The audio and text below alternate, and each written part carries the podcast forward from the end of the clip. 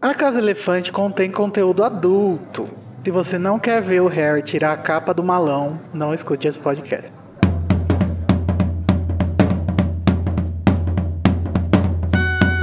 Olá, sejam bem-vindos à Casa Elefante. Puxe uma cadeira, pede um café e vem discutir a obra de J.K. Rowling capítulo a capítulo com a gente. Hoje, o terceiro capítulo de Harry Potter e o Enigma do Príncipe: Querer é Poder.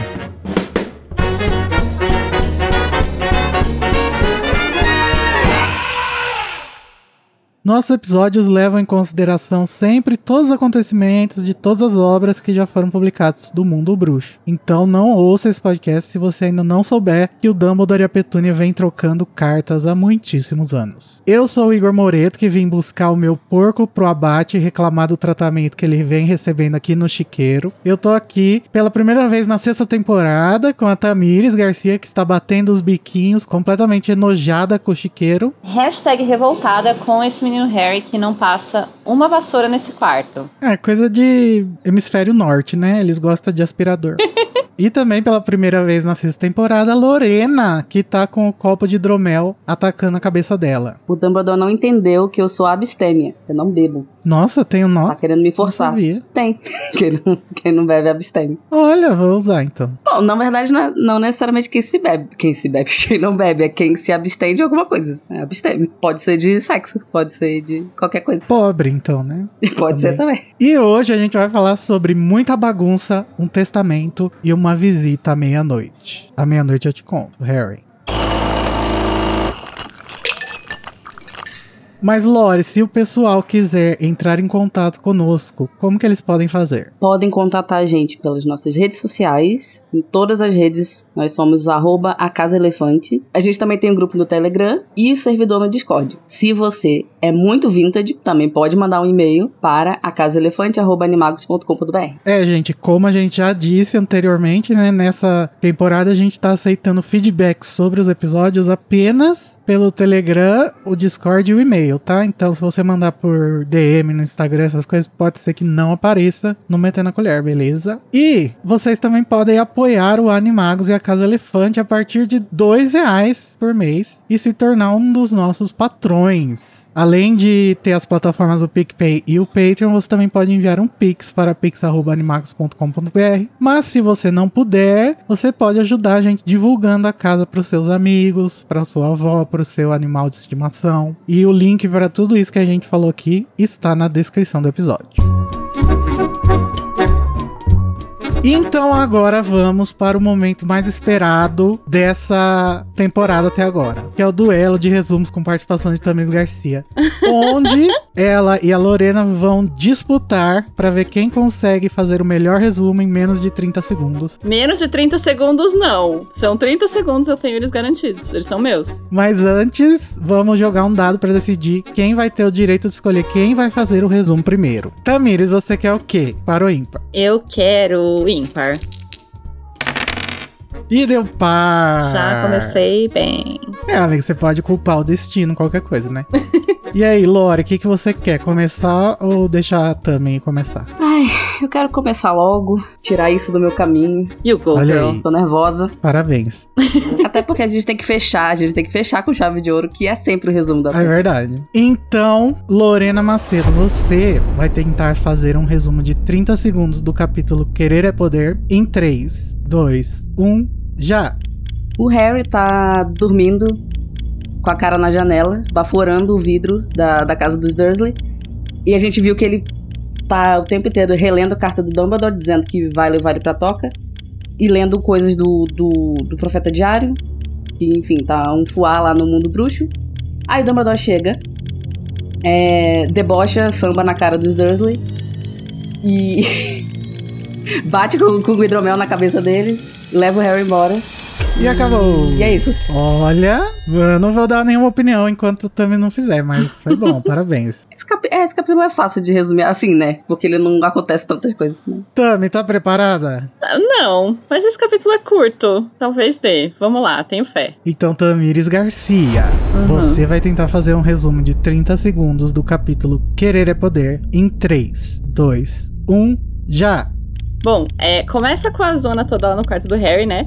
E aí o Harry tá esperando o Dumbledore chegar e tal. Na verdade, assim, pra resumir esse capítulo, não precisa nem de 30 segundos. Você pode resumir a Dumbledore debochado. Ah, porque assim, entendeu? O Dumbledore chega e aí ele faz deboches e aí ele, tipo, humilha os Dursley e aí vai um rolê todo assim, plá, e aí ele fala, então, Harry, partiu é nós, partiu é nós, sobe Oclinhos, acabou o capítulo, entendeu? É demais. É isso aí. Eu, eu, é isso. E acabou. Exatamente. É Nossa, esse o capítulo. Ó, tá vendo? Nem os seus 30 segundos. você voltou de férias com um certo, uma certa arrogância? Veja bem. Isso? É porque eu não, sei, não lembrava o resto das coisas, então eu só resumi o que deu pra registrar no cérebro no momento. Mas, entendeu? É isso aí que aconteceu. Não, não é. A essência é essa. Eu não vou dar a vitória pra Tamires, porque apesar de muito legal o resumo dela e muito en- entretenimento pras massas, eu acho que ela perdeu tempo, ela ficou um tempo sem falar nada, e ela poderia ter dado detalhes nesses tempos que a Lorena deu, como por exemplo da carta, do- dos jornais e tal. Então a vitória vai pra Lorena. Acho marmelada. Acho que é a segunda vez que eu mas ganho. eu compreendo, porque deu errado o meu plano. Mas amiga, não foi ruim o seu, seu resumo, mas assim, acho Foi que maravilhoso o seu resumo. Você reclamou que eu, que eu tinha falado menos de 30 segundos e fez em menos Pois de é, 30 então, segundos. mas muito aí menos. eu fico, eu não sei, falta muito tempo, eu quero falar mais coisa, não tem mais o que falar, eu tenho muita coisa pra falar, e aí tá. mas tudo bem. Gol, Lorena!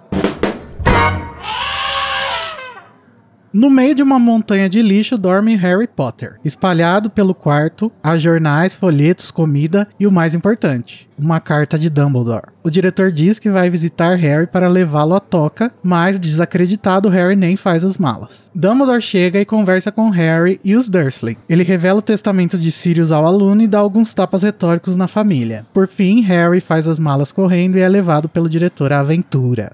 É, gata. Então, Lorena, você que ganhou o nosso querido duelo de resumos, gostaria de começar por onde? Eu acho muito interessante começar pelos recortes de jornais que a gente vê durante essa, essa cena, essa parte do livro. Situando a gente sobre o que tá acontecendo no mundo dos bruxos. Eu gosto que a Rowling ela usou três capítulos pra contextualizar a história, né? No primeiro e no segundo ela, ela fez aquele recap do Previously on Harry Potter num jeito muito bom, na minha opinião, porque não é que nem nos outros que ela parava um- uma ação no meio e descrevia num parágrafo novo e tal. E aí aqui ela tá concluindo tudo isso, né? Eu acho interessante como nos, nos últimos livros, né, quando depois que a história passa, a saga passa a virar filme, que ela às vezes adota uma narrativa meio de cinema, né, Pra fazer algumas descrições e tal. E essa me parece muito uma cena cinematográfica, assim, meio que uma câmera passando pelos recortes. Eu acho bem legal a forma como é Ah, eu- construída, assim. Eu também acho, mas eu não acho que só depois dos filmes, não. Acho que ela sempre fez um pouco isso. Mas eu acho que nos primeiros livros ainda não era tanto. Era uma coisa mais literária, assim, que ela faz essas cenas como se fossem cenas visuais. Eu acho que fica mais intenso depois, que ela começa até a visualizar um pouco melhor as cenas, né? Não sei, é a impressão que eu tenho, posso estar errado. É, eu, a- eu concordo que eu acho que. Ou talvez a gente impacte mais a gente depois de já ter os filmes, porque a gente também visualiza melhor e. Pode enfim. ser. Mas eu não sei se tem essa cena, por exemplo, no filme. Não, mas a gente tem na cabeça o. Não sei vocês, mas eu imagino o Profeta Diário dos filmes. Do Mina Lima.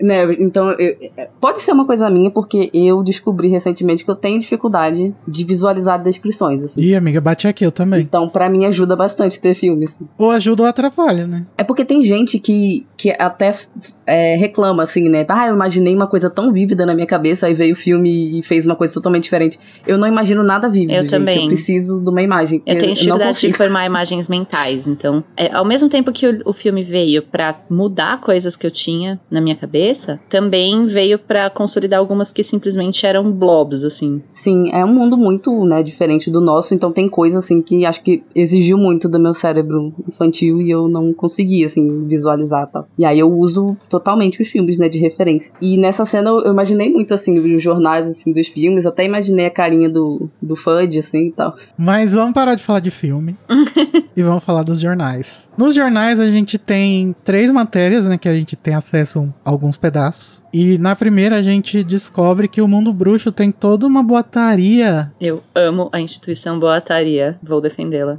Aham.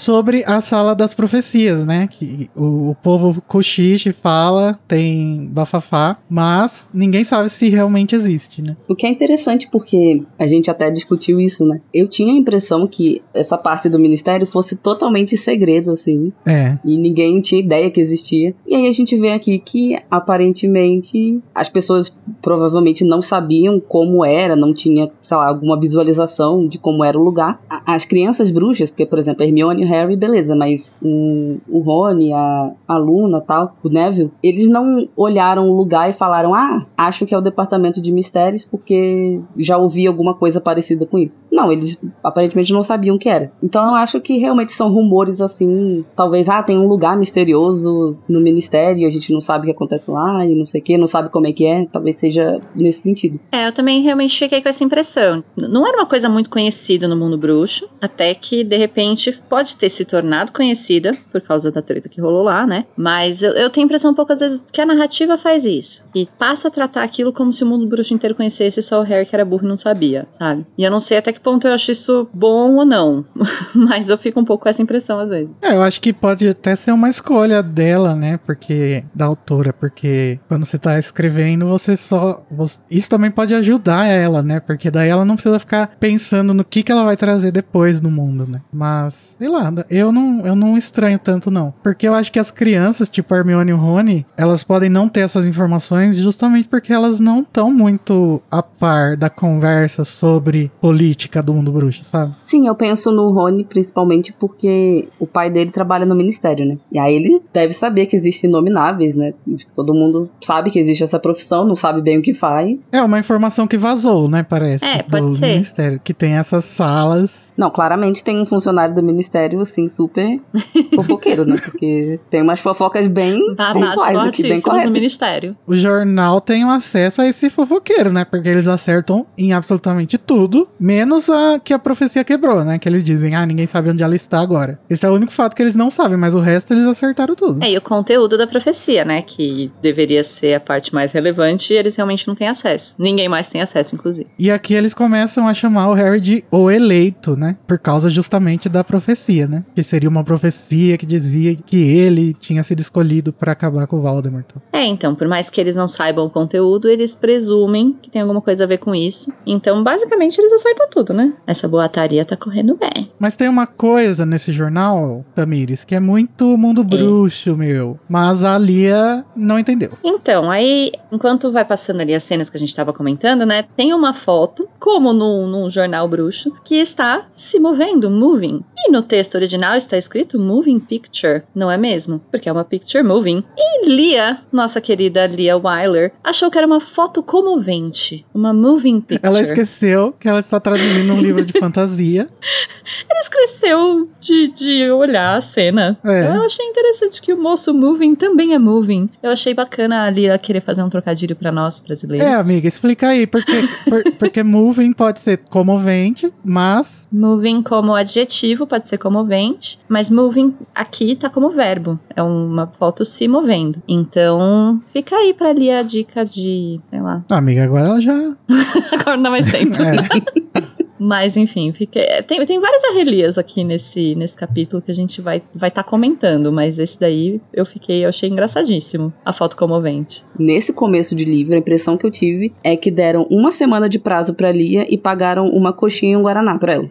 Fazer esse trabalho aqui. Porque, olha, com todo respeito a Lia, mas tá complicado aqui, pelo menos esse começo. Não sei se ela engrena lá pro final. Vamos não, ver. no primeiro e segundo capítulo ela tá bem. Eu acho que aqui ela começou a perder a paciência, sabe? Pode ser, é porque já no final da, da Ordem da Fênix eu já tinha me irritado um pouco com ela, com algumas coisas. Aí eu acho que eu tô juntando uma coisa com a outra. Ou vai ver que ela odeia muito o, o Harry Potter, né? Então. Aí quando voltou pro Harry Potter, ela tá falando, ai, que inferno. Não aguento mais essa história. Esse garoto. eu acho que tem a ver com prazo mesmo, que ela tava com. Ela já tá com os prazos absurdos, assim. Nessa fase. Ah, com certeza ela, ela não recebia prazos muito grandes pra traduzir Uhum. Harry Potter, né? Porque é aquela coisa que a gente sabe que tinha que sair rápido, então deve influenciar. E tem uma coisa curiosa nessa matéria que é eles mencionam uma treta que rolou entre o Dumbledore e o Scrimgeour logo que o Scrimgeour tomou posse como novo ministro, né? A gente nunca vai ter confirmação do que que foi essa treta, mas eu imagino que tenha sido sido alguma coisa como, ah, a gente precisa do Harry pra, pra fazer alguma coisa nessa guerra, né? Que é o que ele vai pedir depois pro Harry, pessoalmente. E o Dumbledore deve ter ficado puto, porque o porco é pro abate que eu vou fazer, não o Ministério, né? É o meu abate. eu, eu não sei se eu gosto muito do Scringer, sabe? Nossa, Ele é uma amiga, pessoa ambígua Não na dá, não, nunca dá pra gostar, né? De nenhum ministro. Então, mas é porque ele também não é detestável, entende? Ele tem, tem suas qualidades. Aí eu, eu fico um pouco na dúvida. Ah, mas ele é meio antiético, né? Ele é, mas o Dumbledore também tá sendo, né? Tô aqui pra defender o Dumbledore, mas vamos não, senhora, que... não tá, não. Ah, Amiga, tá. esse pano, pra mim já tá pressuposto que esse pano já tá passado. E a gente vai tratar como porco pra baixo de verdade? Não, era uma piada. Mas tem uma questão ética aí envolvendo aí essa questão aí, né? Que a gente não pode fingir que não existe. A gente sabe que o Dumbledore tinha essas intenções dele, gosto do Dumbledore, tô aqui pra defender o Dumbledore. Mas Scringer também, entendeu? Ah, não. Ai, que comparação, Então- tá, Miris? No, no próximo Não, livro. não, não, não, não, não, calma, não tô comparando um com o outro. Só tô dizendo que o Scringer não é uma figura 100% detestável. É isso que eu tô falando. Não, eu tenho, tenho a questão aí. Entendi. Quem sabe se não viram meu pano. Se o Danilo pode passar pano pra Umbridge, por que, que eu não posso passar pro Scringer? Pode, claro. Você tá querendo dizer que tem um espaço pra passar um pano pro Scringer, entendi. Isso, tem um espaço pra pensar que ele, ele pode faltar ética, mas ele tem. E deve, ter, Uma deve ser direção, foda, né? digamos. Também tá nesse contexto aí de ser. Exato, ministro. é uma posição muito difícil que ele tá, né? É, ele assumiu no, no pior momento possível, né? Sim, e pra administrar a- o lixo negacionista que ficou, ele precisa fazer algumas coisas, né? É, e uma das coisas que ele já fez aí nesse, nesse pouco tempo que ele tem no ministério foi colocar novas proteções em Hogwarts, que é uma das matérias também fala sobre isso, né, no jornal. E eu acho que é aqui que muitas daquelas proteções que a gente vai começar a achar que são padrão de Hogwarts foram colocadas, sabe? Eu não acho que antes daqui, desse momento, já tinha tanta proteção assim em Hogwarts. É, parece que muita coisa foi adicionada, assim. É, dá pra perceber claramente que muitas coisas extras foram acrescentadas aqui, né, em termos de proteção a Hogwarts. E até fala né, na matéria que depois de tantas proteções a mais, os pais ficaram satisfeitos, ficaram mais tranquilos, tal, de, de liberar os filhos pra irem pra escola. É, porque os pais são a própria Damaris Alves, né? Ai, meu Deus, as crianças. No mundo bruxo, todo mundo é assim. Assim, eu vou passar um pano porque, pô, olha a, a quantidade assim, né? Porque um já é suficiente, de, de, de aluno que morre em Hogwarts, né? Você, você leva o seu filho pra escola, leva não, né? Porque quem leva é o trem, mas enfim, você fala, bom, meu filho vai pra escola, aí o Dumbledore simplesmente tem que, né, dar um telefonema no meio, assim, do ano letivo, então, seu filho morreu. aí, falei, é o quê, meu filho? Não tava estudando? É, mas morreu. Então eu acho complicado. Eu ia ficar, eu ia ficar preocupada também. Porque diz, tem essa fanfic, né? Que o Hogwarts é o lugar mais seguro do, do mundo bruxo, mas claramente apenas uma fanfic. Então, Ah, o Igor de novo. Eu acho que o, o povo que desgosta do Dumbledore no mundo bruxo deve ter falado assim: Ué, como assim novas proteções em Hogwarts? Já não era o mais seguro do mundo? Mas, mas é sempre bom, né? É de bom tom. É, afinal de contas, o Voldemort não estava à solta assim antes. Quer dizer, tá- até tava, né? Mas a Umbridge tava lá. É, não, ele tava, não. mas o ministério não assumia, né? Esse que era o problema. Exatamente, agora que tá tudo às claras, assim, tá tudo, tudo em aberto, é natural e que, que os pais cobrem mais, mais medidas de segurança, né? Normal. Que não Sim. seja botar dementador lá também, pelo amor de Deus. Exato, porque a questão é essa, né? Tinha. Tentaram já, por exemplo, fazer isso colocando dementadores lá. Não parece uma solução ideal. Então, as formas que eles encontraram agora me parecem mais sensatas. Por isso que eu falo que o Scringer não é uma pessoa tão insensata, sabe? Olha, Tamiris, cuidado com as coisas que você fala. Depois você vai se arrepender. Gente, não me cancelem, é só um paninho básico. Nem passei veja. Tá só Depois com ela água. pede desculpa ca- caso eu mude de ideia, tudo certo. Eu acho que também depois do FUD, né? Qualquer coisa parece melhor. Exato, é meio isso, assim, tá? Eles estão vindo de uma, de uma leva muito, muito ruim, né? Então vem uma pessoa que, pô, vamos fazer um negócio um pouco decente aqui, pelo menos. Eu já fico feliz, gente. É assim. Eu me contento com um pouco. O brasileiro, eu acho que o brasileiro vai se O identificar bem. O brasileiro essa é. Não tem um minuto de paz. A gente também vê numa, numa dessas matérias aqui a dona Augusta, É. Longbottom, Augusta. a vovó do Neville, que aparentemente agora resolveu sentir orgulho do neto. É. Olha só, falou lá na matéria, né? Ah, o, o meu neto que lutou ao lado do Harry Potter. Não sei o que, toda cheia de orgulho. Fico feliz Porém, pelo Neville, que agora ele tenha isso, mas assim, minha senhora, você já deveria ter orgulho do seu neto antes, tá? Não precisava ele ter feito, não precisava ele ter quase morrido no ministério você ter orgulho dele, assim. Só uma, uma dica aqui. fica aí uma, uma dica de. Uma dica pedagógica. Mas começa então a redenção da Dona Augusta, né? Que vai chegar em Hogwarts pra defender o castelo no final. Exatamente, a gente já começa a ver aqui a redenção da Kinga. por ordem do Ministério da Magia.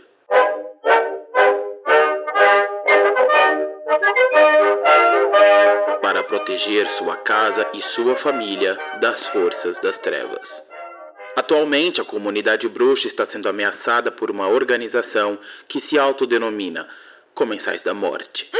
Observando simples diretrizes de segurança, você poderá proteger a si mesmo, a sua família e a sua casa de qualquer ataque. 1. Um, recomendamos que você não saia de casa sozinho. 2. Tome especial cuidado durante a noite. Sempre que possível, programe suas viagens para começarem e terminarem antes do anoitecer. 3. Repasse as medidas de segurança que cercam a sua casa, cuidando para que todos os membros de sua família conheçam os procedimentos de emergência, tais como os feitiços escudo e da desilusão. E em caso de familiares de menor de idade, a aparatação acompanhada. 4. Combine senhas com seus familiares e amigos íntimos para detectar comensais da morte que se façam passar por outras pessoas após a ingestão da poção polissuco. 5. Se você sentir que um familiar, colega, amigo ou vizinho está agindo de modo estranho, entre imediatamente em contato com o Esquadrão de Execução das Leis da Magia. Ele ou ela talvez esteja já dominado pela maldição Impérios. 6. Se a marca negra aparecer pairando sobre qualquer prédio, não entre. Contate imediatamente a seção dos aurores. 7. A visão de objetos não identificados sugere que os comensais da morte talvez estejam usando o Inferi. Se avistar ou encontrar algum, reporte ao Ministério imediatamente.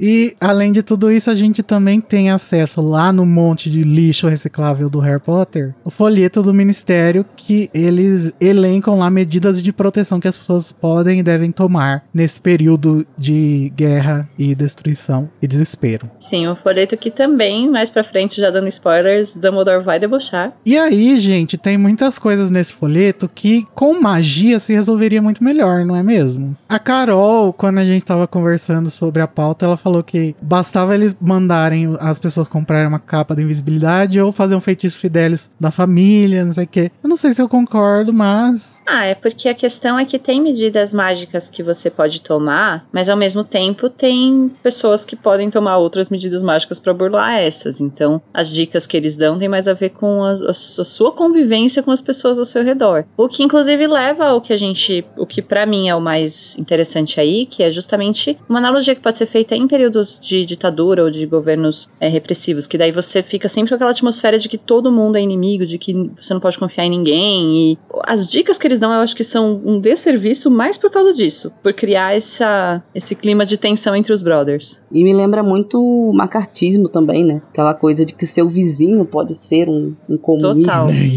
E, e cabe a você denunciar se você vê qualquer coisa suspeita e tal. É claro que aqui nesse caso a gente sabe que realmente é, o Voldemort tá aí, o- os comensais da morte estão aí, mas é muito questionável se essa é a forma correta de lidar, porque daí você incita uma, uma caça às bruxas, né? Você Exato. qualquer coisa que seu vizinho faça, você já vai, opa, tá esquisito isso aí. É muito fácil abusar, né? Exatamente. Até de propósito ou não, ou, ou pelo medo. Você com medo é, acaba interpretando coisas diferentes. Mas também tem gente que pode ser babaca, né? E falar, ah, não gosto daquela pessoa, vou denunciar ela de sacanagem. Pois é, É. e cria esse, esse tipo de clima, assim, que eu acho que é, é o mais prejudicial, aliás, nesses acaba sendo períodos, pior. né? E gerando um volume de, de talvez de denúncias que vai sobrecarregar o ministério e um monte de coisa que não, não tem nada a ver. É muito complicado essa, essa, essa medida que eles tomaram aí. Pois é, e aí, então, respondendo a, a Carol, eu não sei se é necessariamente a questão de mais ou menos magia. Talvez seja uma questão de, de formular isso aqui de uma outra forma mesmo. hum, De forma que você não incite ainda mais o, o pânico, né? Até porque eu também acho bem questionável a, o quão bem faria todo mundo ter uma capa da invisibilidade. Não sei nem se isso é possível, não me parece que a capa da invisibilidade seja uma coisa tão comum assim. Feitiços Fidélios dá pra conversar.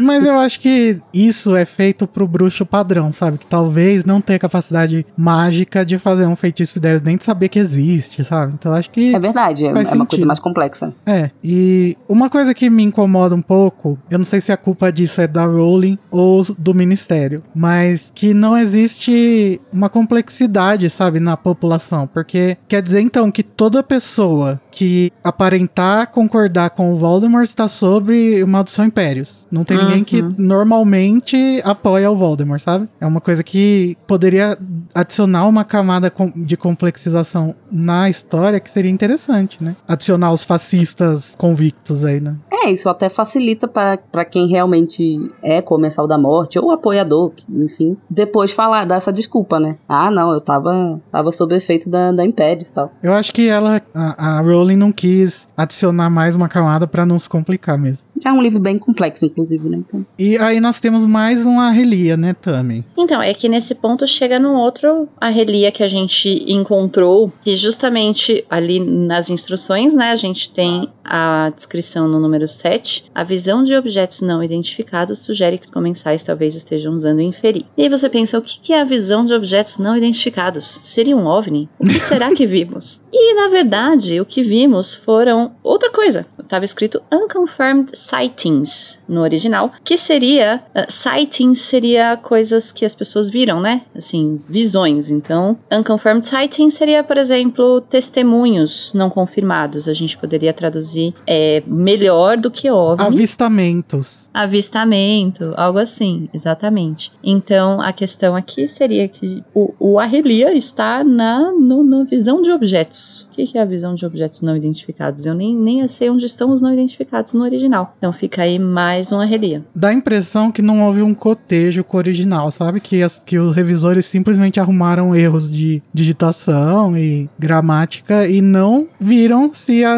a tradução estava certa, sabe? Porque é comum um tradutor não entender direito o que está sendo falado e traduzir errado, mas o revisor tá ali para isso, né? Exatamente. É um, é um problema que é só encontrado através desse trabalho, de cotejo do original. Uhum. Sim, gente, todo mundo aqui sabe, mas é bom avisar que a, a gente só brinca com a Lia, tá? Não é tudo culpa dela na vida. A gente bota toda a culpa nela, mas é de brincadeira. É, só brinks, brincadeira. Lia, te amamos. Porque a gente sabe que, como a gente falou, né? A Lia provavelmente tinha um volume de trabalho muito grande. Ela é um ser humano. Não é mais. Ela. Eu Ela é um pensei nisso. Agora ela é uma estrelinha. Eu pensei nisso. Nossa, ela era um ser humano, mas pareceu estranho o que ela. Ela é o que agora, enfim. Ai, que horror. Uma estrelinha. Tá, uma estrelinha. Não, é, eu quis dizer assim que ela ia cometer erros, é claro, né? Ninguém tá querendo que ela não erre. Mas é justamente isso, né? Os revisores tinham que fazer esse trabalho. E eu também tenho essa impressão, assim, que eles só olharam por erros de pontuação, é, typos, grafia e tal, e, e, e é por. E ficou por isso, assim. Porque essas coisas que ela escreveu são coisas gramaticalmente corretas que têm sentido descontextualizadamente. Não tem sentido na história. Que o Word não vai acusar que tem erro. Exatamente, exatamente. É, gente, mas é isso. Sobre os jornais, né, e o folheto, mas onde que eles estavam, né? Lá no lixão, onde a gente encontra o menino Harry em estado avançado de putrefação.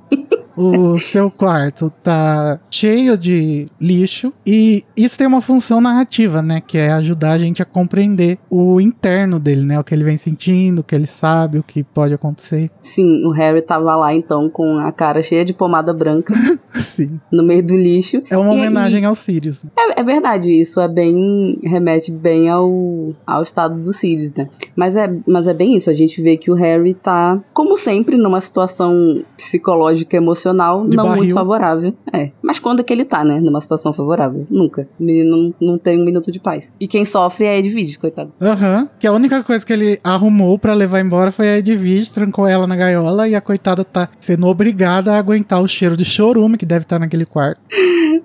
Ai, gente, ela tá totalmente julgando o Harry, com a cara de nojo pra ele, a coitada. E aí, no meio dessa bagunça do Harry Bonetti, a Rowling faz uma coisa muito interessante em relação à carta, né, que a gente, a gente sabe que o Dumbledore mandou uma carta pro Harry, né, convidando ele pra ir à toca tal, que ela fala que o pergaminho que é enrolado tá liso, nem enrola mais de tanto que o Harry leu e releu aquela carta. Que eu acho um instrumento, assim, de visualização muito legal que ela fez aqui, pra fazer essa- essa ilustração, né, de, de como o Harry tá ansioso e, e a gente vê que ele não quer se apegar, criar expectativa e tal, mas acho que é inevitável, né, ele ficar com essa ansiedade, ai, será que o Dumbledore vem mesmo ou não? Sim, e ficar lendo várias vezes, né? Quem nunca ficou lendo várias vezes o e-mail que recebeu pra ver se a sua resposta foi boa o suficiente, né? Não só e-mail, né, a gente, acho que todo mundo também passou, recebe uma mensagem no celular e fica lendo, relendo, relendo. Aham, é. Mas aqui no caso, como eles não têm, né?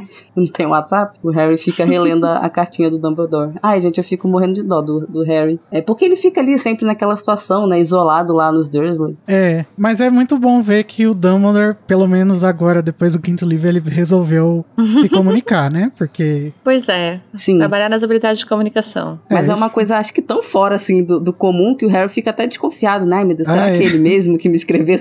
Ou não? Mas então, eu acho muito um sintoma de ansiedade isso. É o que você estava falando, Lorena. Essa coisa de ficar lendo e relendo e falando, não, mas não é verdade, mas é verdade, mas não é verdade. É um absurdo, é- eu me identifico muito. Não sei se vocês já receberam, assim, na escola, quando a gente era criancinha, um, um bilhetinho do, do menino ou da menina que você gosta. Pai, gosto de você. E você fica, ai, será que é verdade? Isso, eu também fazia isso com, às vezes, autorização pra passeio. Eu ficava relendo as instruções do passeio, porque eu tava muito ansiosa pra ir pro passeio. É, Eu gente. ficava lendo, relendo, relendo, relendo. Total, É coisa de gente total. ansiosa, né? Com É, as listinhas antes de ansioso, viajar. Coisa de gente com ansiedade. Quem tem ansiedade sabe. Aham. E medo também do Harry, o medo que o Harry tem de, de ter mais alguma decepção, né? De, É. de acabar não sendo e ele, Sim. né, sofrer mais, aí ele fica tentando play it cool, né? Ah, não. É, ele não vou pe- nem arrumar minhas malas. Eu acho que ele pensa assim: nossa, eu tô muito feliz, não pode ser verdade. É, até porque é o que ele comenta, né? Que daí é o tempo, é o tempo mais curto que ele já ficou na casa dos Dursley desde que ele vive lá. Ele tá, não, não pode ser. Será se isso tudo de alegria aí pra mim? E as outras vezes que ele foi convidado pra toca foi pelo, pelos Weasley mesmo, né? Não foi o Dumbledore, o Dumbledore que convidou ele e tal. Eu acho que ele achou muito bom demais pra ser verdade. né? É, o, o. Dumbledore tomando esse posto de liderança da ordem que ele nunca tinha tomado ainda, né? Ele sempre ficava por trás das cenas. É, que até o ano passado ainda era bem difícil pra ele tomar essa, essa dianteira. E aí é interessante que ele consegue aqui, e aí ele justamente também toma uma atitude que ele percebeu que foi um erro no ano anterior, que é vamos deixar as coisas às claras com o Harry. E já aproveitar e deixar com os Dursley também as coisas às claras, né? Que eu achei maravilhoso. Quem não deixou as coisas às claras com os Dursley foi o Harry, que simplesmente Inclusive, não que avisou. esqueceu. Eu achei muito incrível isso, porque é muito sintoma também de quem tá ansioso e aí fala: Não, não vou, vou fingir que isso não, não está acontecendo. Eu não vou lidar com a realidade. E aí esqueceu de avisar. Procrastinador. Ah, eu... Procrastinou Ah, eu me até o momento em que não dava mais tempo. Mas o Harry fica- acha tudo engraçado, né? Quando o Dumbledore chega e começa a conversar com o Walter. Mas a, a chegada do Dumbledore tem uma coisa muito legal. O espelhamento que essa chegada faz do primeiro momento que a gente vê o Dumbledore na saga, né? Que é no primeiro livro. Ele chega apagando os postes da rua, nessa mesma rua, né? Aham. Eu acho gostosinho, quente, dá um quentinho Eu no acho, coração. é, mas é engraçado, porque daí ele comenta assim: ah, faz um tempo desde minha última visita. Visita, leia-se, uma passada na porta e abandono de um bebê na porta, né? No batente. Achei engraçado ele chamar isso de visita. Muito cordial da parte dele. Será que ele não considera o berrador uma visita? Ainda é menos visita do que o abandono da, da que tá lá, né? Mas ao mesmo tempo é engraçado, porque justamente parece que faz, fecha esse ciclo, né? Ele vai falar assim: ah, o Harry pode voltar aqui uma última vez, mas meio que ele tá encerrando o que ele fez no dia que ele chegou, que é vocês podem ficar com o Harry. É interessante esse espelhamento mesmo, acho bem legal. E uma dúvida que eu fiquei, gente, porque eu realmente é, conf- vou confessar aqui o que eu já confessei lá pro, pro pessoal da casa. Eu só li esse livro uma vez, que foi quando ele saiu. Eu nunca reli esse livro na minha vida. Então Meu eu não Deus. lembro. Ai, gente, perdão, mas era é too much Snape. Não consegui, não tanquei. Desculpa, Larissa, não é que eu acho que eu já falei isso outras vezes aqui, mas eu não consigo reler e não ler um no meio, assim. Parece que fica uma sensação de um vazio existencial. Eu preciso reler todos quando eu Ah, releio. não, eu sempre fiz isso. Eu, e ficava relendo os meus preferidos, assim, é, aleatoriamente. É, mas uma dúvida que eu fiquei é: o Harry volta na casa dos Dursley alguma outra vez? Ou essa é a Volta. última vez? Ainda. Ele volta Ele ainda? ainda volta ah, no tá. sétimo, sim. ah, tá, tá. Beleza. Eu Tanto fiquei- fiquei que tem a fatídica cena do aperto de mão com o Duda, né? É, o momento da redenção do Duda é no próximo livro, que é Ah, quando ele ainda é volta pra lá. verdade, é verdade. Porque o sétimo eu já reli, mas tem tempo, né, que eu não leio. E eu não leio tanto o sétimo porque. Depressão. É, porque é uma choradeira só, né? Ninguém merece. Eu, ti- eu tinha esquecido desse detalhe, é verdade. Mas eu gosto muito do sétimo. Eu só acho que é, é um pouco triste. Todos vão ficando tristes, né? A partir do terceiro. Não, acho que o quarto ainda é bem feliz. Mas vamos voltar pro capítulo, porque a gente vai ver agora uma coisa que eu acho que, mesmo que você não soubesse, você queria, no fundo do seu coração, que era ver Dumbledore interagindo com os Dursley. Que é maravilhoso, né? Não decepciona essa interação. Não, Não. decepciona em pop. nada, gente. Prometeu nada e entregou tudo. Aham, tá, tá lá em cima junto com a interação da McGonagall com a Ambert. Melhores interações. Melhores interações. É uma delas, com certeza. E o tio Walter, ele fica tão passado que ele fica chocada. em silêncio completo, assim. Ele não consegue reagir. Mas aqui, então, mais uma vez passando meu pano sem veja, que hoje meu pano tá só com água. Mas também o menino Harry não avisou pra ele, né? Tá ele lá de pijamão, vivendo a vida. Parece um Dumbledore se materializando, batendo da porta dele também. Eu entendo o choque, gente. Mas é, mas é engraçado essa postura do tio Walter, porque ele não tem essa. essa- Ele não, ele não perde as palavras, né? Ele, ele esbraveja, ele fica puto. Tanto que. Acho que foi até a Lari que comentou, né? A, a diferença da, da reação dele ao Hagrid, que é o Hagrid, né? Uhum. E, e ao Dumbledore. O Dumbledore aqui é claramente a, a J.K. fala, né? Que o tio Walter perdeu o ímpeto de, de falar. Ele simplesmente. Ele sabia que ele tava na presença de alguém, assim, muito grande. Não de estatura, necessariamente, mas de poder mesmo. Sim. É, cara. É muito interessante como ele fica E é assim, muito engraçado. Eu acho que a gente vai chegar lá até, mas tem uma hora que ele só faz alguma coisa, pede silêncio, sei lá, e eles meio que emudecem. É um negócio muito. Eles percebem a figura de autoridade na frente dele, sabe? Eu acho muito, muito boa essa cena. E o Harry se divertindo horrores, né? Assim como, assim como a gente. É, a narração fala que o tio Walter, mesmo o tio Walter podia perceber que ali estava um homem muito difícil de intimidar. Eu acho que é junta um pouco esse medo de bruxa, a bruxofobia e essa sensação de que ele não poderia ter o controle da situação, né? Porque com o Hagrid ele pode deitar e rolar, né? Mas com o Dumbledore, ele já chega botando o banco. E o Dumbledore chega com todas a, todo o seu acervo de deboche pra essa conversa, aquele deboche justificado. Mas aquele deboche delicinha que, assim, é, é só o Dumbledore sendo Dumbledore, assim, vocês podiam só ser educados comigo, né? Vocês não vão ser? Então vamos lá. Aham. Muito bom, muito elegante, muito sem descer do salto. É, e, e- e é muito gostoso. Tipo, vamos presumir que o senhor tenha me convidado cordialmente a entrar e vai entrando. é perfeito. O- e como que vai ser o, o nome do Dumbledore debochado, Tami? Dumbledore. Ou Dumbosh, eu acho que é um bom jeito de chamar. O Dumbosh. Mas antes da gente manter, porque dá pra comentar todas as etapas do deboche de Dumbledore, eu queria só comentar um arreliazinho leve. Não sei se é exatamente um arrelia, mas eu acho que é um negócio que se perdeu na tradução, né? Que o Dumbledore fala pra Petúnia, temos nos correspondido. No original tá escrito we have corresponded. O we have corresponded deixa em aberto que, assim, nos correspondemos, já nos correspondemos. É uma coisa mais, mais em aberto. Que poderia, então, englobar também justamente o berrador e a- as cartas que a Petúnia mandou pra Hogwarts quando ela era criança. E quando ele só fala temos nos correspondido, parece que eles estão até hoje trocando sapos de chocolate, sabe? Eu acho que não. não- Se Pois é, perdeu um parece- pouco a tradução dessa, dessa parte. Parece que eles são besties Sim, a gente tá se falando, amiga. se falando todo verão.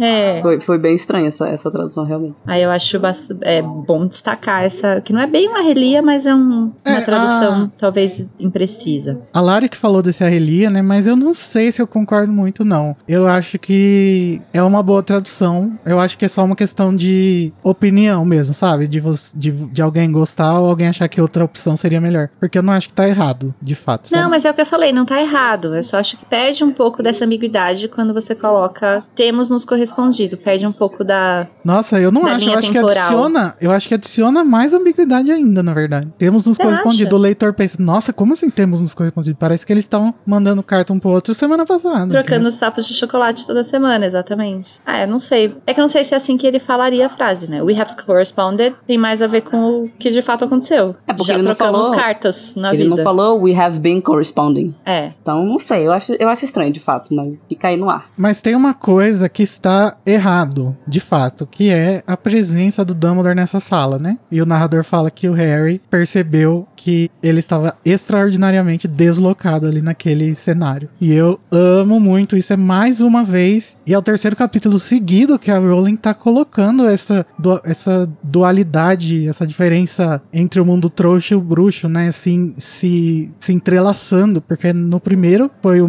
ministro trouxa e bruxo conversando, no segundo a Bela e a Narcisa indo num bairro trouxa, Uhum. e agora o Dumbledore aí na, na casa dos Dursley, né? É, eu acho que é essa repetição disso que vai fazendo a gente perceber como que o Voldemort aca- vai acabar sendo um problema pro mundo todo, né? Ou pra, pra Inglaterra toda, né? No mínimo. Sim, a gente vê os dois mundos se, se mesclando, muito a contragosto deles. Vê que essa, essa- essas interações todas tem pessoas contrariadas nela, não queriam estar onde Nossa, elas sim. estão, mas é isso. A, a, a, a situação Voldemort força essas interações e essa É, a clash de guerra, mundos né? A aí. situação É. guerra força as pessoas a precisarem se unir. Ai, que bonito. Ó, a frente ampla. Frente ampla. Meu Deus. E aí, nesse, nesse momento que o, que o Dumbledore tá ali na sala, né, debochando, ele pega a varinha, né? Acho que foi a- é na hora que ele vai conjurar o hidromel, né? Que a gente vai falar daqui a pouco. E aí ele guarda a varinha, o Harry percebe, então, um ponto muito importante. Ainda não sabemos que é importante, mas é a mão. A mão do Dumbledore que já está enrugada e escurecida. Vocês colocam mão do Dumbledore no arroz no Natal? Não, eu detesto. Porque, gente, a descrição é literalmente de uma uva passa, né? A mão Porque passa, A eu, mão passa. eu não gosto. Eu prefiro meu arroz sem mão passa. Mas a ideia eu acho que é justamente passar uma coisa meio macabra, né? Que também se Aham. destaca, se, agora que você comentou sobre o ambiente, sobre a descrição do, do lugar e tal. Além de ele ser uma figura muito, muito específica, tem uma coisa muito, muito específica ali, que é a mão dele que tá esquisita. Então, esse contraste visual eu acho que é parte importante, né? E isso causa estranheza até no Harry, porque o Harry tá acostumado com a figura do Dumbledore. Não na sala dos Dursley, mas tá acostumado com o Dumbledore. E aí a, a mão realmente chama muita atenção do Harry. Ele até pergunta, né? Faz menção de, de querer saber o que aconteceu e o Dumbledore fala: Não, depois a gente conversa aí sobre isso. É, e, e o Harry vai perguntar muitas vezes durante o livro, né? E o Dumbledore sempre vai falar: Não, agora não é hora de contar, não. Dumbledore sempre com seus segredinhos, né? Sempre até É, a hora da morte. É que na verdade ele passa o livro inteiro contando, né? Mas aí o Harry só vai entender que toda a história que ele tava é, sendo contado tinha a ver com isso no final. O Dumbledore é um grande, um grande narrador, né? Ele, É, ele quer contar Não- ele não consegue- dele. é, ele não consegue contar uma história assim, ah, Harry, vou te é contar aqui. Não, tem que que chama. É, tem que ter todo um, um floreio na narrativa, né? Não pode ser uma narrativa não linear. Ele não gosta dos filmes do Nolan. Segunda menção ao Nolan nessa temporada. Aí, alguém, por favor, me pare. Cancela. E, é, como a Lorena falou, ele conjura os copos de hidromel que ficam dando batidinhas na cabeça dos Dursley porque eles se recusam a aceitar a bebida, né? Então os copos ficam lá enchendo o saco deles. Maravilhoso. É muito bom. Inclusive a ilustração da Mary Graham Pisa desse capítulo é eles levando copada na, na cabeça. Isso já foi um deboche do Dumbledore também, porque ele fala assim, né? Ah, acho que eu fui muito otimista, alguma coisa assim, de achar que vocês iam me oferecer uma bebida, né? Aí ele mesmo conjura a bebida dele. E aí ele fala, teria sido mais educado vocês aceitarem. e, inclusive, depois disso, o Dumbledore entra, né? Porque ele tá lá debochando dos dois, mas ele tá falando de assuntos sérios na vida. E ele entra no testamento de Mozão, porque Mozão, gente, segue, segue fora das nossas mesmo. Vidas. parece que Eu acho que eu vou dar o meu patrono, aliás, nesse, nesse capítulo pra ele, só porque ele deixou pro Harry todas as coisas, só pra dar mais patronos pro mozão, já que ele não tá mais na história. Mas enfim. Ponto ponto é que ele fala sobre o testamento dos Sirius e comenta sobre como o Harry herdou algumas coisas, herdou tudo que o Sirius tinha, na verdade. E então o Harry é oficialmente a herdeira do- dos sangue puros maiores. Quem que fica interessadíssimo nisso, né? De repentemente tem muitas palavras a dizer. Tio Walter. O escroto do tio Walter, né? Que fica. O que? Ele tem uma casa própria. Pois é, e uma parte interessante também disso, que eu até queria comentar, é que o tio Walter estranha quando o Dumbledore anuncia que o, que o Sirius morreu. E eu acho isso um pouco estranho na narrativa, porque me parece que, como o Sirius era uma figura, era um cara conhecido, né? E chegaram a alertar os trouxas sobre a periculosidade e tal. Eu pensei que talvez no- eles teriam passado no noticiário trouxa, né? Que o Sirius morreu. Não, mas no primeiro capítulo fica claro que o Ministério Bruxo esqueceu ou não contou de propósito pro Ministério Trouxa. Então não tinha como eles saberem. Hum, tô errado. Ok. Mas tem uma, um foreshadowing aí nesse capítulo que é o do Régulo, né? Que depois, alerta de spoiler, a gente vai descobrir que é quem roubou a Horcrux que eles recuperam no final desse livro, né? O medalhão. Quando eles estão falando sobre quem é o verdadeiro herdeiro da casa, né? Se pode ser o Harry mesmo ou se seria pra Bellatrix, que é a pessoa mais próxima do, do Sirius, ele fala do Régulo. Ele fala que Sirius foi o último da linhagem porque o seu irmão mais novo, Régulo, faleceu antes e nenhum dos dois teve filhos. Vem aí a, a, a Rowling já deixando a diquinha. Sim. É, lembrar, né, que existe esse menino Regulo aí. E é, é bacana porque no final do livro, justamente, a gente vai ter o R.A.B., que foi o maior furor na época. Então, lembrar que existe esse menino Regulo. E aí, com a, questão do testamento dos Sirius ficou em aberto, porque o Dumbledore estava justamente com dúvidas se a, a casa, né, era de fato do Harry. E aí eles fazem, então, o teste pra saber se, de fato, toda a herança do Harry, do, do Sirius tinha ido pro Harry. E chamam o monstro. E tinham que ter chamado Luísa Mel junto. O monstro chega e, e o teste do Dumbledore é: manda o monstro fazer alguma coisa. Se ele obedecer, é porque você é realmente o dono dele. Porque eu- o monstro tava louco pra ir pra Bellatrix, né? Ele não queria ir com o Harry. Então, se ele obedecesse, era realmente porque ele estava sendo obrigado pelas leis da física da natureza que mantém o, mon o elfo preso ao seu dono. E eu acho interessante ver aqui como o Harry, muito parecido com o Sirius, assim, ele não quer essa casa, ele não quer o monstro, ele não quer nada que tenha a ver com, com a família Black, assim. E aí ele- o, o Dumbledore, então, tem que meio que orientar ele em relação ao que fazer, né? Principalmente com o monstro, né? Porque o Harry simplesmente fala, "Pô, não quero monstro. Foda-se, quase deu a roupa ali na hora. É, eu acho que tem um pouco dos dois, assim. Um pouco de ele ser parecido com o Sirius, mas tem um pouco da sensação que ele tem de honrar a memória do Sirius de alguma forma, sabe? Então, se o Sirius não gostava de nada daquilo, ele também não pode gostar. Eu tenho um pouco essa sensação de ser uma resposta mais emocional do que de fato da personalidade dele. Não sei se eu consegui fazer essa diferença bem. Não, sim, eu concordo. Mas eu acho que tem também o fato de que, o, o- embora tenha sido pouco tempo, mas o tempo que o Harry passou ali na, na não foi agradável, assim, ele tava com os amigos e tal, mas é, tem um lance do quadro, né, da mãe, gritando. É um ambiente ali que realmente transpira Magia das trevas, né? puro, puro, é, puro sanguismo. É, falar. puro sanguismo é melhor. Então, assim, realmente... Supremacia! É, eu não vejo o Harry querendo realmente ficar com a casa, nem pra, ah, vou dar um jeito aqui nessa casa, sei lá, talvez, transformar numa coisa diferente. É, não, realmente não vejo ele tendo esse, esse tipo de apego e tal. Mas então, nem, nem pelo apego, eu acho que ele talvez até pensasse ou considerasse isso se não fosse essa sensação de querer honrar a memória do Sirius, sabe? Se não fosse essa sensação de Sim, querer sim. fazer a vontade dele de fazer aquilo tudo explodir, assim. Sim, é, porque o próprio Sirius, ele tava totalmente contragosto ali, né? Uhum. É, o Sirius é um grande filho da puta, né? Ele passou todos os problemas que ele teve pro menino de 15 anos. Ele Falou, morreu. eu sofri nos meus últimos dias, vou também fazer o Harry sofrer do mesmo jeito. Ai, gente, eu vou, Inclusive, toma aqui um hipogrifo. gente, eu vou dizer que na situação atual que a gente tá, no- do mundo, do Brasil, eu aceitava receber uma casa de herança, Nossa, Mesmo que eu viesse-. Sabe? aí mesmo que viesse com uma raci- um quadro de uma racista gritando no meu ouvido, eu ia aceitar. Decoração do Terceiro Reich, eu ia aceitar, viu? a piscina com as plásticas, você aceitando. Ah, eu aceitava, gente. Ai, eu, eu gente, botava eu um. Fazer uma reforminha. É, imagina. eu forrava lá, fazia outra coisa. Pô, não tá dando pra dispensar um imóvel assim, né, gente? Exatamente, gente. Um imóvel tá difícil. gratuito. Você Em vai rejeitar Londres só ainda? porque ele é um pouquinho nazista. em Londres, sabe? nossa, imagina o IPTU. Eu ia falar IPVA. o IPTU dessa casa. Vai fazer uma rendinha. O Harry devia ter botado assim, no Airbnb É só foda-se. fazer. Bota no Airbnb, exatamente. Pronto. Perfeito. Pode botar no Airbnb para com mensagem da morte. Mensagem da morte, pronto. Ia bombar. Verdade. Mas daí eles acabam descobrindo que realmente a casa é do Harry, né? E o Harry também vai receber o bicuço. Ai, bonitinho. Então ele recebe a casa, o monstro e o bicuço. O monstro ele despacha para as cozinhas de Hogwarts. O bicuço a gente descobre que tá sendo cuidado pelo Hagrid. E aí o Harry fala: Não, então deixa lá, né? Porque com certeza é ele que não vai cuidar do bicuço. Eu vou fazer o quê? Eu já tenho essa coruja aqui, minha filha. Deus. Mal consegue Mal dar conta. Mal limpa a gaiola da coruja. E a gente vê também que é, o Dumbledore conta, né, que o Bicuço foi rebatizado para Asa Fugaz, porque ele é condenado, né, Bicuço, um grande foragido da, da justiça, Sim.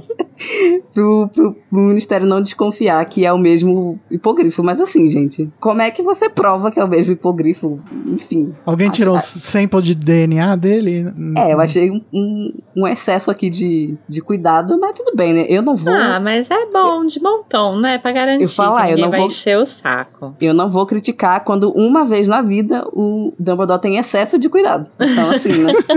tá ótimo.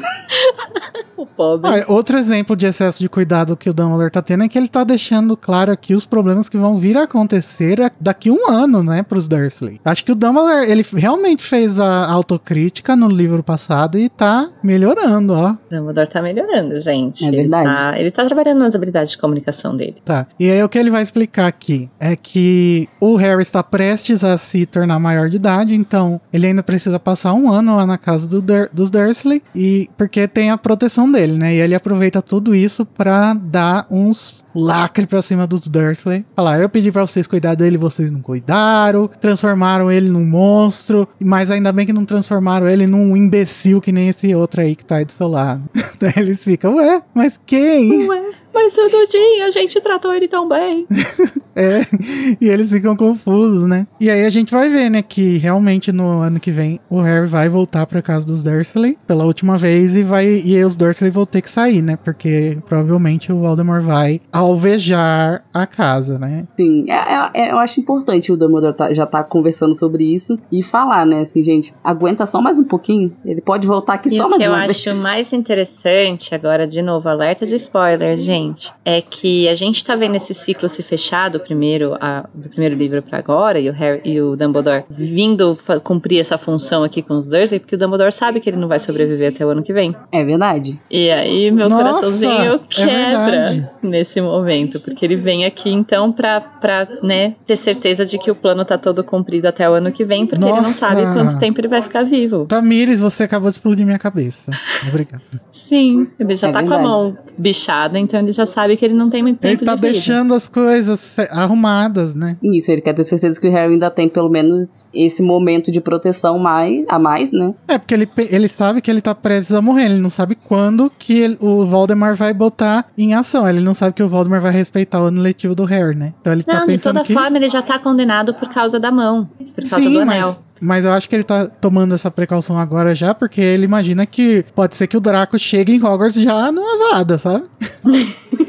Nossa. tipo o pai dele, né? É. Não, mas aí eu tô pensando nisso, porque a questão é que, assim, o Harry Potter é todo muito, muito espelhado, né? Então você esperaria que esse, esse espelhamento, como acontece, por exemplo, o Harry, o Harry saindo da, da Rua dos Alfeneiros com o Hagrid, na moto do Hagrid saindo com a moto do Hagrid, acontece tudo no último livro. Por que, que esse especificamente só acontece aqui? Porque o Dumbledore sabia que ele não ia poder fazer no último. Tururu. Ah, É, agora eu fiquei triste. Não vou negar. Então, ainda nessa cena, antes do, do Dumbledore e do Harry saírem, né, da, da casa, tem um momento interessante pra mim, né, porque eu sou interessada em all things Petúnia.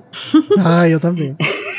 Na hora que o, o Dumbledore tá falando sobre os maus tratos, né? Que, enfim, os Dursley infligiram ao Harry, o livro diz que o tio Walter parecia ter alguma coisa entalada na garganta. E a tia Petúnia ficou estranhamente corada. E aí fica a questão: tia Petúnia ficou corada porque ela ficou com vergonha, vergonha do que ela fez, das atitudes dela, vergonha de estar tá sendo confrontada com o que ela fez, né? Ver um Dumbledore ali jogando na cara dela. O que, que vocês acham que, que tá por trás dessa, dessa bochechinha corada? Ah, gente, eu acho que nem foi a intenção da Rowling escrever a Petúnia como complexa, mas eu não consigo não ler ela como uma personagem muito complexa. E eu acho que ela tem vergonha de verdade. Eu acho que ela se arrepende, eu acho que ela foi levada muito pelo ódio do marido a fazer as coisas. Também foi levada não, não só pelo ódio, mas também pelo, pelo esse senso de normalidade que ela tem exacerbado, sabe? Essa busca por uma normalidade que não existe, né? Que nem ela consegue atingir. É uma coisa que ela tem, na verdade, de, de. É uma defesa que ela criou, né?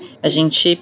Eu não sei se não era a intenção não da Rowling de fazer ela uma personagem complexa, porque a história dela é complexa, né? Como você lida com, com a inveja, com a, a tristeza, a frustração de ter uma bruxa? É uma personagem que é complexa de fato. A questão é que toda essa, todo esse rancor levou ela a tratar o Harry de tal forma que talvez ela de fato se arrependa, né? E, e não sei se tem a ver com Walter necessariamente. Eu acho que tem a ver mesmo com as decisões que ela tomou e ela olhar para essas decisões às vezes pensar, será que foram boas? Será que eu queria ter feito dessa forma? Eu concordo que não é só sobre o Walter, mas eu não posso deixar de pensar como seria um, o convívio da Petúnia com o Harry se não tivesse o Walter. É, eu também, porque a gente não vê ela sendo escrota, né, com o Harry. Sim, vê... ela é escrota com ele em vários momentos, só que no momento do uniforme, ela é escrota com ele. O, a questão é que o Walter estar na vida dela, eu acho que é consequência exatamente dessas escolhas. Ela escolheu um cara como ele, é claramente ela querendo se proteger, sabe? Ah, sei lá, eu tenho a impressão que ela é menos escrota. Ela é menos, mas ela é. Eles vão se alimentando, né? O Walter tá ali para alimentar essa, essa coisa que a Petúnia buscou, da hipernormalidade, da vida perfeita tal. Mas eu não sei se. Eu posso estar tá sendo muito otimista, mas ver o Harry,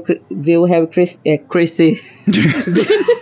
ver o Harry crescer. Enfim, ficar sabendo mesmo que, por exemplo, no ano do, do, do Sirius. É, ah, tudo bem, ela não sabia que o Sirius estava atrás do Harry, né? Mas agora, depois que o Dumbledore mandou a carta para ela tal, ela sabia saber que o Harry tá em perigo e tal. É, não sei se ia, ia mexer alguma coisa assim com ela. Se não tivesse o marido, entendeu? Isso que eu tô falando. É, assim, é claro que a gente não tem como saber, mas eu, eu gosto de ficar pensando sobre. Eu também. Eu acho que ela foi muito levada pela emoção, pela, pelo esse ranço que ela tinha desse histórico com a Lilian. E aí ela se tornou vulnerável para essa ódio que o Walter tinha. Então ela foi levada a tratar coisas muito bizarras como normais. E e eu acho que agora que o Dumbledore tá jogando essas coisas na cara dela, ela tá repensando, sabe? Será que eu deveria ter feito alguma coisa diferente? Não sei o quê. Mas também agora já é tarde demais, né, Petúnia? Seis anos, daqui a pouco o menino tá indo embora pra faculdade, não tem mais o que fazer. É, não, agora não tem mais jeito, mas. Pode pedir desculpa. É. No mínimo. não sei também como o Harry re reagiria a isso, mas. Enfim. Ah, eu acho que ele re reagiria bem, porque ele é um menino empático. Não sei se na hora, acho que ele ia dar uma acertada, mas depois. Pode ser. Mas é isso, galera. Se vocês gostaram da nossa discussão, se vocês têm alguma coisa a acrescentar, não esqueçam de mandar feedbacks pra gente no Telegram, Discord ou e-mail, e a gente vai ler tudo que vocês mandarem pra gente no Metendo a Colher. E também não esqueçam de recomendar a Casa Elefante para as pessoas que você sabe que gostariam do nosso conteúdo e nos apoiar caso você possa através das plataformas que estão todas aí na descrição do episódio. Então vamos agora para o momento em que a gente escolhe um trecho ou uma, um personagem, alguma coisa do capítulo que a gente amou, que é o momento Avatar.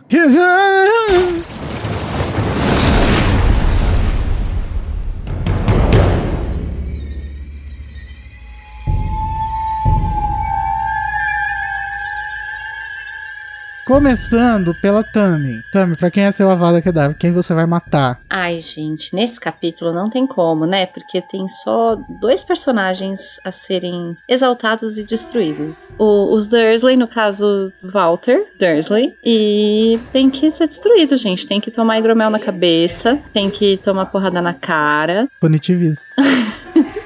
Não, porrada na cara era simbólica. Tipo, abriu a porta e tá o Dumbledore lá, plá, porrada na cara. Acho que eu me expressei Sim. mal.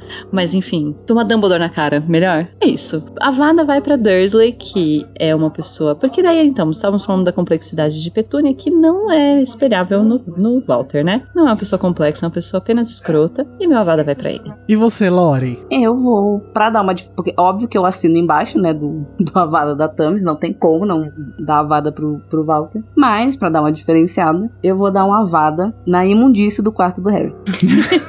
é isso.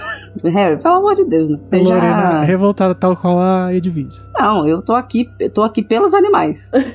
Colocando a Edvir nessa condição insalubre. Verdade. Chega disso, Harry. favor. Eu também pensei em dar a vada pra isso, mas. Assim, é lógico que os Dursleys também merecem e tudo, né? Mas só pra dar uma diferenciada, eu vou dar o meu avada pro, pra forma como tanto o Dumbledore quanto o Harry. Mas atenção, não é uma avada pro Dumbledore nem pro Harry. Atenção. Hum. Pela forma como eles tratam o monstro. Hum. Porque é muito bizarro que eles não considerem, sabe? Que pode haver uma forma de você lidar com ele melhor, sabe? Sim. Ai, sim, Hermione se treme todo. Nossa, todo não, todo. Não, e eu, eu brinquei aquela hora da Luísa Mel, mas eu nem comentei. Mas eu acho muito, muito triste essa cena. Ele tá, gente, ele acabou de perder a família toda. Nem o Sirius, que ele não gostava muito, ainda era tipo o último dos Blacks, sabe? E aí ele tá lá todo chateado e ninguém nem pra ele. O Harry ele vai aprender essa lição, né, no final da série, mas eu acho muito estranho, eu acho que não faz sentido com o personagem do Dumbledore, sabe? Ele, ele não cogitar isso agora. Sei lá,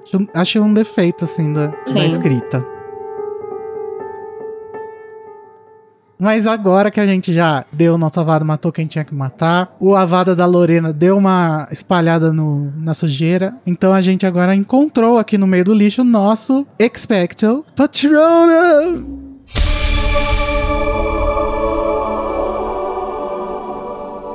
Começando agora então com a Lori. Meu patrono não poderia deixar de ser para Petúnia Corada. Porque na minha cabeça já tem a fanfic pronta, que ela se arrepende, que ela gostaria de ter feito tudo diferente, que ela tem sentimentos complexos e, e só minha opinião importa.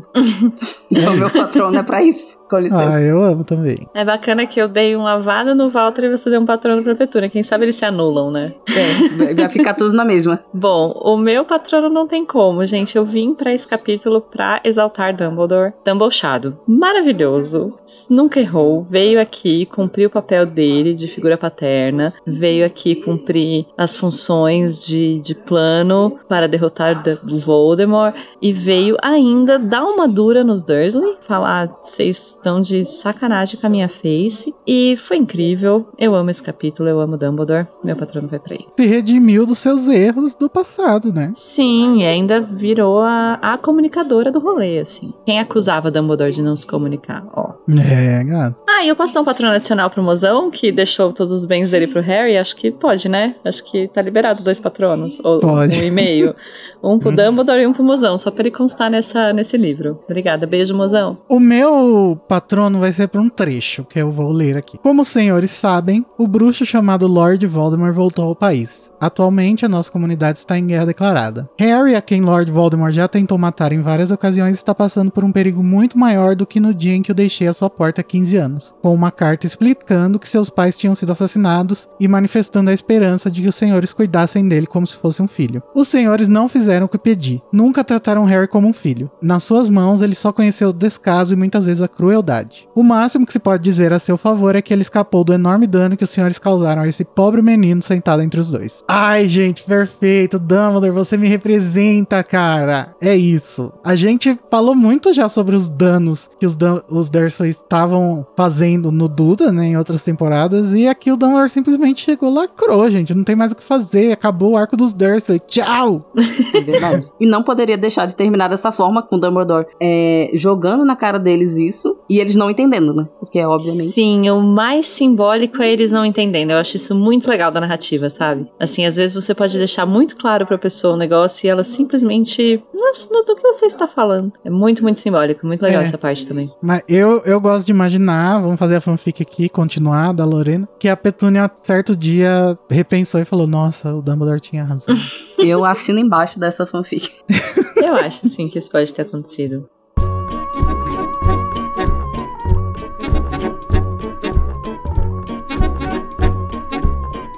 Bom, gente, então agora que as cartas estão na mesa, a gente rasgou o véu da viúva, a gente pode ir visitar uma ou um outro vilarejo trouxa, onde nós vamos encontrar um professor de poções no capítulo Horácio Slughorn. Até semana que vem, beijos, tchau! Tchau. Tchau.